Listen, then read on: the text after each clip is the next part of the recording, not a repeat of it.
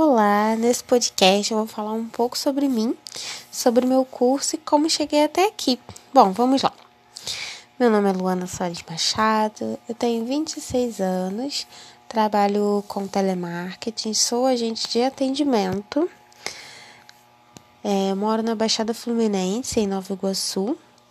Eu faço licenciatura em História, escolhi esse curso porque sempre gostei bastante de História, né? Sempre também que eu pensava em fazer outros cursos, não tinha a mesma certeza, a mesma vontade. Consegui ingressar é, na universidade através do ProUni. Portanto, iniciei já as minhas aulas no fim de março. Então, quando eu entrei de fato, né, fiz a minha matrícula, as aulas já estavam virtualizadas, né? Foi um pouco difícil no início para conseguir mexer na plataforma, me adaptar a essa modalidade de curso, já que eu escolhi o curso presencial, eu nunca me vi estudando de outra maneira. Mas mesmo com tudo isso, com toda essa surpresa, eu acredito que me adaptei bem.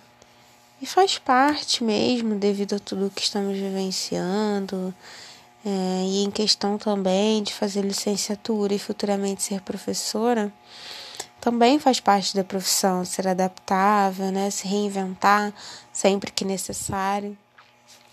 Então foi até bom que já me serviu como aprendizado. Referente à disciplina de África, africanidades e indígenas, está sendo uma experiência ótima. Estou aprendendo muito sobre questões que até o momento eu não tinha tido um contato tão próximo. São é, assuntos, né? Coisas que não se aprende tanto, ou quase nada, na verdade, na escola, infelizmente. Na grade curricular não tem esses temas visto com a importância que deveria. Quando é falado algo sobre né, sobre a África, toda a cultura, um continente riquíssimo, então sobre os índios, é, toda a história deles, enfim, quando é falado é muito superficial. Embora os textos da disciplina, né, os textos propostos não sejam textos difíceis, em alguns eu precisei ler mais de uma vez para entender bem.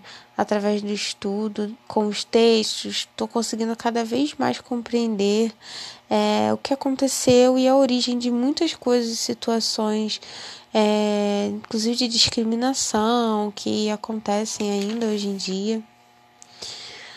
É, ofici as oficinas propostas, tanto a confecção da máscara quanto a do boneco achei muito interessantes, que dá a oportunidade de ser feita uma aula interativa, que é sempre bom você trazer o aluno para botar a mão na massa mesmo e fazer algo.